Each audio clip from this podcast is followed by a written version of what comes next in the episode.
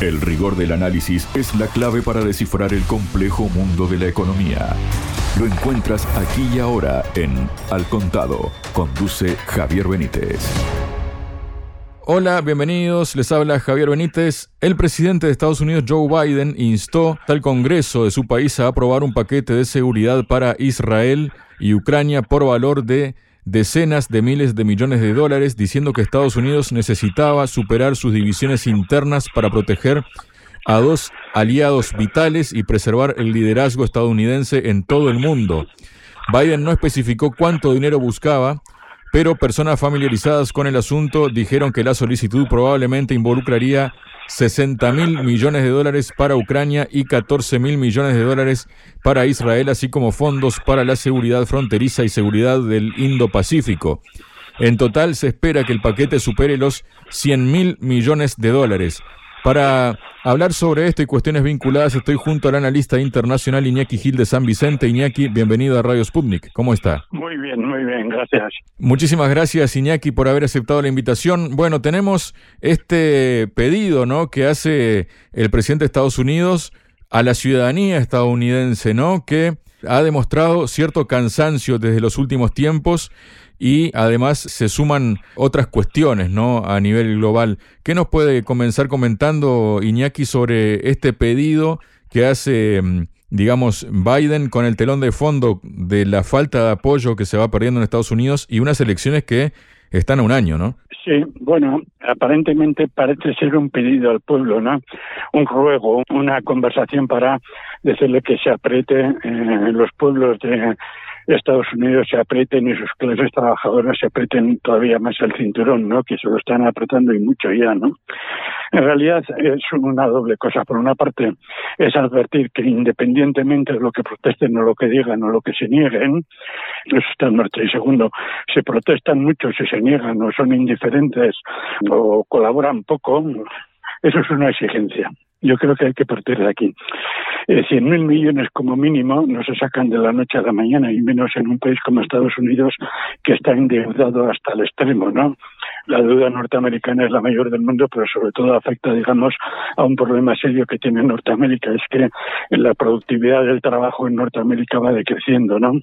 Norteamérica es potente por el saqueo que hace el mundo, por el dominio que tiene el petrodólar, por el dominio que tiene de las finanzas, por el dominio que tiene el militar, por la cobardía de muchos países cada vez menos, etcétera, ¿no? Pero no por la productividad de su trabajo, ¿no? La larga es la productividad del trabajo, en este caso el capitalismo norteamericano, lo que mantiene a un país en su poder, ¿no? Eso está decreciendo y todo indica que va a ir decreciendo todavía más por razones que no podemos analizar ahora. ¿no? En este contexto, Norteamérica tiene solamente tres formas. Una de ellas es la guerra. Eh, la guerra es eh, una guerra declarada a nivel mundial, es, es, una necesidad. ¿Por qué? Porque obligaría a toda la economía norteamericana a reactivarse en base a la, producción masiva de armas, ¿no? Porque esto es el comienzo de lo que se avecina, ¿no? Luego daremos más datos. Esto es el comienzo de lo que se avecina a nivel de la industria de matanza de hombres, ¿no? Que es una parte vital cada vez más de la industria de la economía occidental, ¿no? Segundo, porque además de la guerra 嗯嗯 Norteamérica lo que necesita es el miedo y la obediencia de muchos estados, que permitan en las medidas que Norteamérica aplica, las sanciones, las exigencias, eh, un comercio beneficioso para Norteamérica, eh, que no se sumen ni al BRIC, ni a la multipolaridad, ni a la ruta de la seda, ni menos a la emergencia de monedas alternativas al dólar, ni a los debates sobre la transformación o de las Naciones Unidas o la creación de otras instituciones etcétera. Eso necesita miedo, ¿no? Porque ya la razón norteamericana se ha hundido hace tiempo, ¿no? Aquí, aquel mito de que Norteamérica era la mayor y la, la primera democracia del mundo, todo eso se ha hundido hace mucho tiempo, ¿no? Y lo tercero que necesita esta escala también es meter miedo. Si el punto anterior era meter miedo a los aliados, en, este tercer punto, dicho en este orden, porque cada, podríamos poner cada, cada uno de ellos el primero, ¿no? Es meter miedo eh, pues a todo el proceso de, como decía un, un autor que ya ha muerto, Samir Amin, de desconexión de, de Occidente que le está produciendo, ¿no? Esta desconexión eh, supone prácticamente en poco tiempo la desaparición de, bueno, la extinción de Estados Unidos como la primera potencia, ¿no? Esto ya se habló cuando Samir Amin publicó aquel texto sobre la desconexión, ¿no? Que fue muy debatido en, en, América Latina y en África, etcétera, etcétera, ¿no? Bien, entonces, eh, para evitar esa desconexión, Estados Unidos tiene que, meter, tiene que meter pánico, no solamente miedo, ¿no?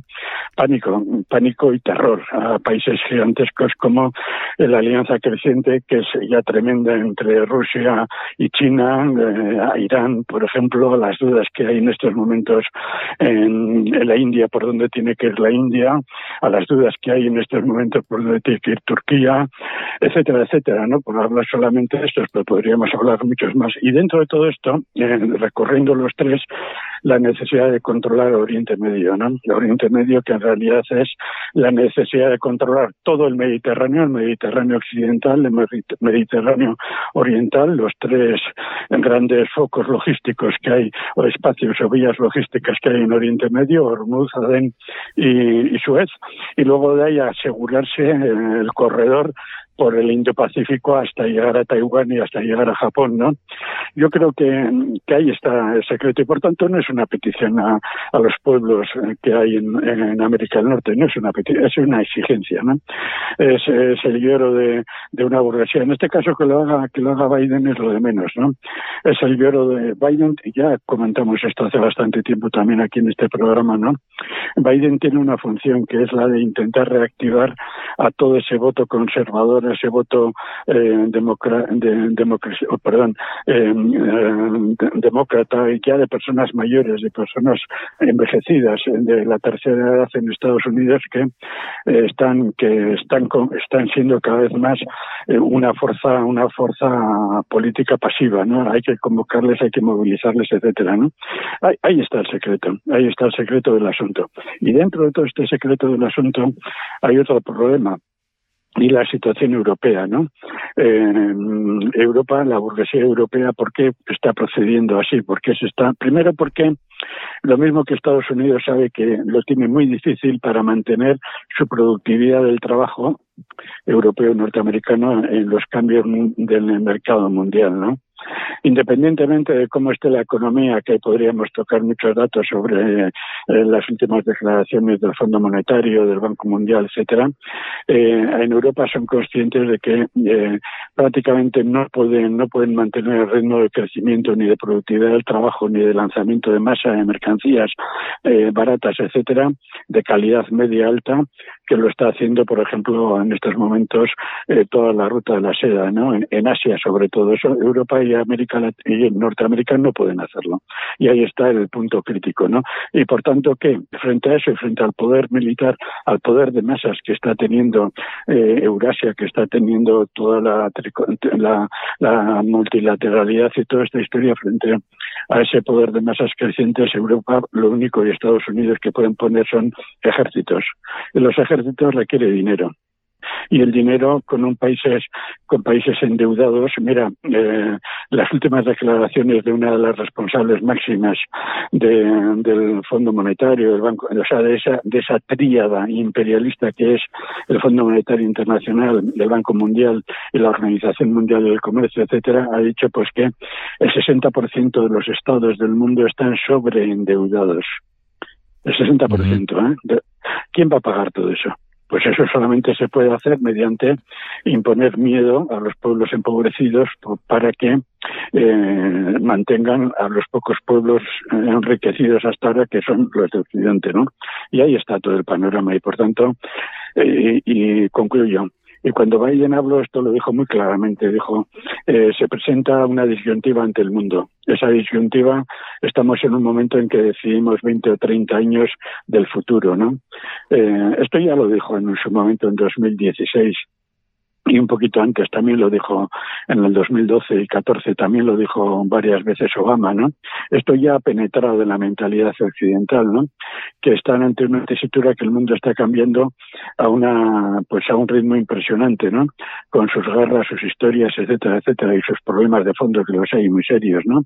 Entonces eso es lo que ha dicho Biden, les ha dicho a los pueblos de Norteamérica, les ha dicho independientemente de lo que decíais vosotros, aquí de entrada y en primer momento vamos a a gastar 100.000 millones de dólares vuestros y de otros pueblos del mundo que no son de la burguesía norteamericana, los vamos a gastar para nosotros seguir manteniéndonos en el poder. Y si luego, si sobre eso o de ahí, de ese saqueo mundial y de vosotros mismos, caen algunas migajas, igual os damos un poquito igual los damos un poquito, ¿no? Ese es, ese es el mensaje. Iñaki, ha dado otros mensajes porque está todo vinculado, ¿no? Usted recién mencionaba que el ejército requiere de dinero, está vinculado el tema aquí del dinero, de lo militar, de lo económico. Entre otras cosas, por ejemplo, Biden dijo que Hamas y Putin representan amenazas diferentes pero tienen algo en común. Ambos quieren aniquilar por completo una democracia vecina. La historia nos ha enseñado que cuando los terroristas no pagan un precio por su terror, cuando las dictaduras no pagan un precio por su agresión, causan más caos, muerte y más destrucción, no podemos ni permitiremos que ganen terroristas como jamás y tiranos como Putin, no poniéndolos a los dos al mismo nivel, pero a su vez dijo en otro pasaje el presidente Biden refiriéndose ¿no? al apoyo económico y militar a Israel y a Ucrania, dijo, es una inversión inteligente que rendirá dividendos para la seguridad estadounidense durante generaciones, nos ayudará a mantener a las tropas estadounidenses fuera de peligro y nos ayudará a construir un mundo más seguro, más pacífico y más próspero para nuestros hijos y nietos. En esa frase, tal vez lo que mm, más describe esta situación o sus planteamientos es que es una inversión inteligente que rendirá dividendos, ¿no? A partir de ahí, lo demás es como que justificar, ¿no? Bueno, lo primero que hay que decir es que eh, el, llamamiento clásico que hacen todas las potencias imperialistas cuando se van a lanzar a generalizar sus crímenes en el mundo es que necesitan un enemigo externo que unifique a, eso. ¿no? En, la situación actual en Estados Unidos, con las huelgas, con eh, los asesinatos policiales, hay un dato, por ejemplo, en Estados Unidos eh, el nivel de el nivel de desprestigio de la policía ya por la impunidad con la que asesina gente trabajadora, inmigrante, gente trabajadora de origen, de origen africano, incluso con la que machacan manifestaciones, etcétera, etcétera, es tal que, eh, que no, que, la gente, la gente obrera no quiere afiliarse, no quiere trabajar de policías, incluso están pensando en abrir la puerta de la policía a, a convictos a los convictos, ¿no? Eh, lo cual indica mucho la situación interna del país. Entonces necesitan necesitan un un enemigo, necesitan un enemigo externo. Ese enemigo externo que son, pues es, eh, aunque lo, eh, lo simbolice en Hamas y lo simbolice en Putin, todos sabemos que se está refiriendo eh, a, ese amplísimo movimiento mundial de llamada de la llamada desconexión a la que me refería antes, que, cuestiona precisamente y que, está sometiendo a la burguesía norteamericana a un empobrecimiento, una pérdida, digamos, de su poder mundial. Vale. Para eso, ¿qué tiene que hacer? Pues lo que está haciendo convencer o, más que convencer, porque lo tiene muy difícil, muy difícil por lo que eh, a mí me comentan amigos y amigas que tengo en Estados Unidos y que me comentan cómo está evolucionando rápidamente la conciencia de las clases trabajadoras, etcétera. Bien, lo que necesita es decirles, oye, mira, si no tomamos este camino, este camino vamos. Y, y este camino precisamente es una de las cosas que eh, que más han beneficiado a Estados Unidos. ¿no? Ganar dinero por la economía de la guerra, lo que comentábamos antes, Estados Unidos necesita una guerra que le saque de esta crisis, eso es una, una práctica que ya la dijo eh, el que llegó a ser presidente, el presidente Roosevelt, en, la dijo en 1898, creo que fue, cuando dijo Estados Unidos necesita una guerra independientemente de qué guerra sea, ¿no? Bueno, luego vimos todo lo que vino después, ¿no? Bien, pero también en este caso necesita una guerra precisamente porque en estos momentos es la única garantía que tienen para evitar una guerra en el exterior, para evitar que haya una guerra en el interior, una guerra social, una guerra de clases. Pero claro, está llegando ya a un nivel en el cual eh, la experiencia histórica de Estados Unidos es que quitando la primera revolución, la de la independencia, y quitando, y quitando la guerra, la guerra civil de 1860 y tantos, desde entonces Estados Unidos no ha sufrido una guerra interna y a eso le tienen pánico. A eso le tienen pánico, ¿no? Y para sufrir una guerra, una guerra exterior en el interior, para eso necesitan muchas armas y necesitan una economía potente, ¿no?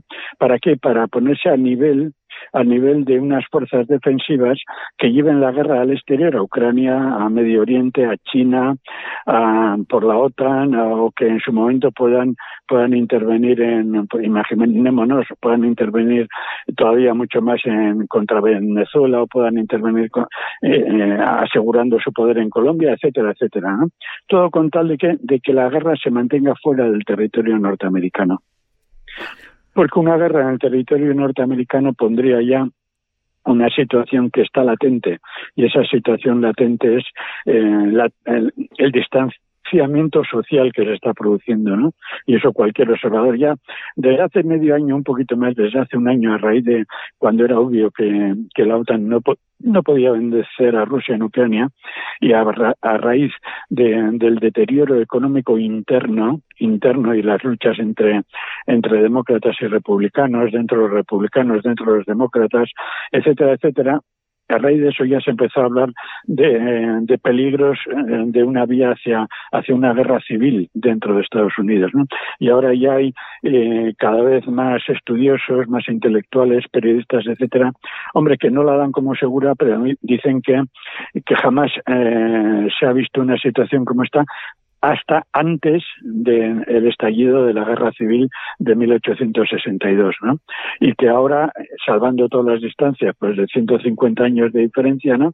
Pues hay una, ahí empieza a haber como, como una, una tensión social que va creciendo y una ruptura de la unidad y un montón de cosas que nunca se había visto, pese, por ejemplo, a las situaciones críticas muy duras que se vivieron en los años 60 y 70 del siglo pasado, cuando la guerra de Vietnam y toda esta historia. No bien, esta situación actual solamente se puede se puede evitar mediante una guerra exterior. Para eso hay que decir cuál es el enemigo. El enemigo es exterior, hombre, sea Putin o sea, o sea jamás, eso es lo de menos, eso es lo de menos, eso es para llegar a la propaganda fácil, que son tan expertos, ¿no? Pero eso es ese enemigo exterior, ellos quieren que unifique y que, y que silencie las tensiones internas, ¿no? Pero claro, como he dicho, y concluyendo ya, ¿no? Eso se tiene que presentar de una forma que para el egoísmo, por ejemplo, las clases medias norteamericanas que están literalmente en la ruina, eso ya se vio en 2008, ¿no? Están literalmente en la ruina. Eh, el empobrecimiento social está avanzando. Eh, la salud, la salud social está, está empeorando. Eh, está reduciéndose el nivel, no solamente el nivel de vida, sino, sino los años de vida se están reduciendo cada vez, o sea, ya no son los años de vida alcanzados en los años 60 y que aguantaron hasta los 70. A partir de los 80 ya la situación se estancó y luego recientemente ya está, está otra vez retrocediendo los años de vida en Estados Unidos, ¿no? Para todo eso, como te digo, tienen que tener algo, algo eh, que la gente no solamente eh, permanezca pasiva, sino que haya un apoyo social las clases medias empobrecidas, eh, los trabajadores, lo que se llamó la, tercera ola, ola, del capitalismo, las fábricas de Detroit, de, etcétera, etcétera, de California, que es, es California, que era la cuarta o quinta, primero la primera economía de Estados Unidos, pero llegó a ser en un momento la cuarta o quinta en Occidente y la séptima en el mundo, California, el estado de California, ¿no? Bien, en toda esa situación ahí había un había hay algo que, que tiene que unificar todo eso, ¿no? Y para eso tienen que reactivar a esa clase media enfurecida o cansada, la situación de, de, los opiáceos, ¿no? La, la droga, o sea, la epidemia de opiáceos que está arrasando, que está arrasando eh, en Estados Unidos, ¿no? La amenaza de una guerra es prioritario, que esa guerra tiene que ser rentable es prioritario. Que, que haya sectores sociales que asuman ir a la guerra, eso tiene que empezar porque eh, se ha demostrado que, no hay voluntad, y ha dado el dato de, de, de, a la gente que se quiere afiliar a la policía, pero el informe que pidió, que pidió, el que hemos hablado varias veces, que pidió Trump cuando llegó a la Casa Blanca, que se lo dieron a cabo de unos meses, era, era para poner, eh, bueno, el ejército norteamericano está literalmente imposibilitado para una guerra, pues por, por todo, o sea, por sobrepeso de la población, por obesidad de los soldados, por desquicio emocional, por, por drogodependencia, bueno, por ignorancia, por ignorancia, porque el nivel medio de, de la población norteamericana en caso de una guerra va a ser la población pobre la que tiene que ir a la batalla, por ignorancia no saben cómo manejar la alta tecnología en estos momentos, ¿no? Entonces eso requiere bastantes años de formación y de corregir esos errores, ¿vale? Pues para todo eso va, va este mensaje, exclusivamente para todo eso. Muchas gracias, Iñaki. Gracias a vosotros. Hasta otra. Entender la economía para entender el mundo. Al contado.